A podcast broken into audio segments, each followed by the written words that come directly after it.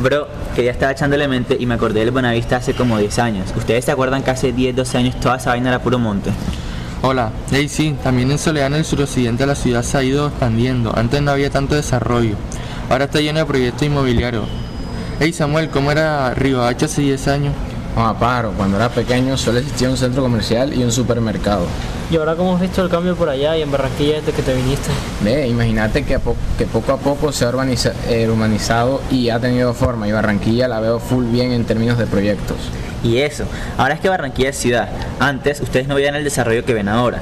Miren que, que ya estaba investigando y me encontré unos datos interesantes sobre el crecimiento poblacional de lo que es Barranquilla y las ciudades más importantes. Habla para ver con qué vas a salir. Déjalo busco. Aunque a diferencia de Barranquilla hay muchas ciudades que a pesar de que crece su población, la ciudad no crece conjuntamente. Esto suele terminar en ciudades más pobres. Es decir, el aumento de la población tiene que ser acompañado por un crecimiento también por parte de la ciudad para favorecer el crecimiento económico. Ey, miren, ya los encontré. Son unos datos del censo de 1901. Fueron realizados en las condiciones de la guerra civil. Por ejemplo, Barranquilla tenía 63.000 habitantes. Si comparamos esto con el censo de 2015, hay una diferencia de 1.050.000 personas. Es decir, que tenemos 18 veces más población. En el caso de Bogotá hay 35 veces más población. Y mire que Medellín tiene 26 veces más población que hace 100 años. Ah, Guleman desocupado, se lee los censos de Colombia. Ey, Juan, ahora que tocamos el tema de desarrollo urbano, es de mis temas favoritos. Man, pero o sea, ¿qué es eso de desarrollo urbano? Explícame. Bueno, para resumirte y no extenderme tanto, el desarrollo urbano es el estudio de establecimientos humanos para su análisis, comprensión y configuración. Aguanta, déjame ver si te entiendo. Eso es estudiar las ciudades y todo ese tema para luego mejorarlas y hacerlas crecer. Of course, man. Y mira, que eso tiene que ver mucho con la arquitectura, economía, sociología, etcétera, etcétera. Joda, como que tiene que ver con todo. Pero el tema está interesante, ¿para qué? La mayoría de personas a nivel mundial viven en ciudades y casi la totalidad del PIB mundial se genera en ciudades. Un tema interesante es el contraste campo-ciudad y cómo se relacionan. Ahí tienes un punto interesante. El desarrollo urbano no es exclusivo de las ciudades. De hecho, el otro día leyendo el Plan de Desarrollo Nacional vi que también se hablaba de la conectividad entre la ciudad y el campo. ¿Qué leíste? A ver, explícanos que suena interesante. Ya que hay gente que vive en el campo y esa diferencia no se suele hablar tanto. Básicamente se establecían las interacciones del campo con la ciudad, a lo que se le suele llamar regiones funcionales. Además mencionan los principales problemas que enfrentan los territorios rurales respecto a la producción, como el desaprovechamiento del capital natural y la distancia con los mercados físicos. También se proponían ciertos objetivos y metas para mejorar la situación. El plan cubría desde 2018 a 2022, así que a final de este año podremos ver cómo avanzó el proyecto respecto a lo esperado. Bueno, mira que uno de los temas más preocupantes en cuanto al campo y la ciudad es la migración de campesinos en busca de oportunidades. En Colombia, por ejemplo, por motivo del conflicto armado y la violencia que se ha venido dando desde la década de los 70, con los desplazados ha habido grandes periodos de éxodo hacia las zonas más desarrolladas del país, es decir, las ciudades más importantes. Sí, y representa una disminución de la pobreza del campo, pero un aumento de la pobreza dentro de las ciudades, ya que muchas de estas no están preparadas para albergar a todas estas personas. Además, no cuentan con empleos o servicios básicos para ellas. El comportamiento de las ciudades describe que son más pobres que hace 20 años por el aumento de la desigualdad.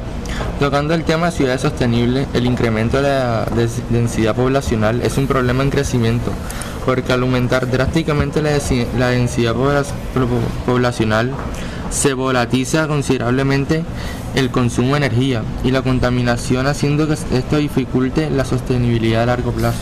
Bueno, mira, ahora que hablamos de los OTS de la ONU, el de las ciudades y comunidades sostenibles va ligado con esto, es el número 11.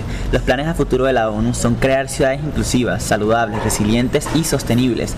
La gran mayoría de países se comprometieron y firmaron este acuerdo. Entonces se espera que para el futuro, es decir, por allá, 2040, 2050, el crecimiento demográfico no se dé de la misma forma como se ha venido dando, ya que esto representa un esfuerzo muy alto para los suelos. La expansión del consumo del suelo urbano supera el crecimiento de la población hasta en un 50% y si seguimos así en tres décadas se habrán añadidos 1.2 millones de kilómetros cuadrados en lo urbano. Es una locura. Y bueno, todo esto relacionado con el Plan de Desarrollo Nacional, ¿qué puedes decirnos de Colombia? Para hacer del cuento corto, caracteriza las economías rurales como aquellas que están alejadas de los mercados, se especializan en la producción de bienes primarios y tienen actividades económicas determinadas por su capital natural. Estas economías describe que se enfrentan a los siguientes problemas. En primer lugar, que a pesar de tener la mayor disposición de capital natural, en estas regiones rurales solo se gesta el 31% de las actividades agropecuarias, mientras que en las ciudades se gesta el 33%. Esto sugiere que hay una mal, malutilización del capital natural disponible. En segundo lugar, solo el 16% de las unidades agropecuarias tienen acceso a maquinaria. Y en tercer lugar, se encuentran alejados de los mercados y la falta de pavimentación en Colombia produce que muchas veces no se transporten los recursos necesarios para la producción a los territorios rurales. Para mejorar estos efectos, en el Plan de Desarrollo Nacional se proponen los siguientes dos objetivos. El primero era conectar los territorios urbanos y rurales para aumentar el flujo de bienes y la productividad regional. El segundo era especializar las regiones según su producción y aumentar la producción de bienes y servicios en las zonas rurales. Todo lo que hemos hablado han sido planes, las ideas que se están llevando a cabo, pero en resumidas cuentas, los que se comprometan a cumplir todos estos objetivos de desarrollo sostenible de la ONU o las medidas planeadas son los gobiernos, que están conformados de instituciones, que es un tema full interesante cuando hablamos del desarrollo urbano. Las instituciones son primordiales para el desarrollo urbano de un territorio, ya que brindan los servicios básicos como acueducto, alcantarillado, energía a los hogares para que los habitantes tengan una calidad de vida mínima. Y las instituciones públicas también se encargan del desarrollo de la infraestructura. Las instituciones, las instituciones estatales juegan un papel muy importante en el desarrollo económico de cualquier país, ya que permite realizar cambios estructurales para hacer más competitivos en el entorno social. Sin instituciones, el mercado no sería tan exitoso como lo fue en todo el mundo. Con, esto podemos ver que una ciudad crece a partir de un desarrollo económico dependiendo de ese desarrollo o crecimiento. Podemos ver que tanto ha cambiado o que tanto se ha expandido. Y si investigamos en los datos de go gobernabilidad del Banco Mundial, encontramos seis factores a partir de los cuales se mide.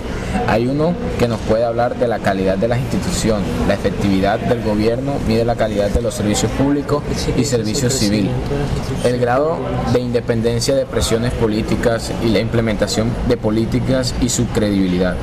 En el caso de Colombia pasó de 51.67 en 2010 a 55.29 en 2020.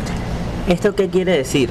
O sea, creo que te comprendo que Colombia está un poco por encima de la mitad, o sea que hay que trabajar en esto, ya que en promedio nos encontramos en una posición media-baja, y este tipo de credibilidad y calidad de instituciones formales son las que incentivan la economía, y por tanto las oportunidades que necesitamos para el desarrollo urbano.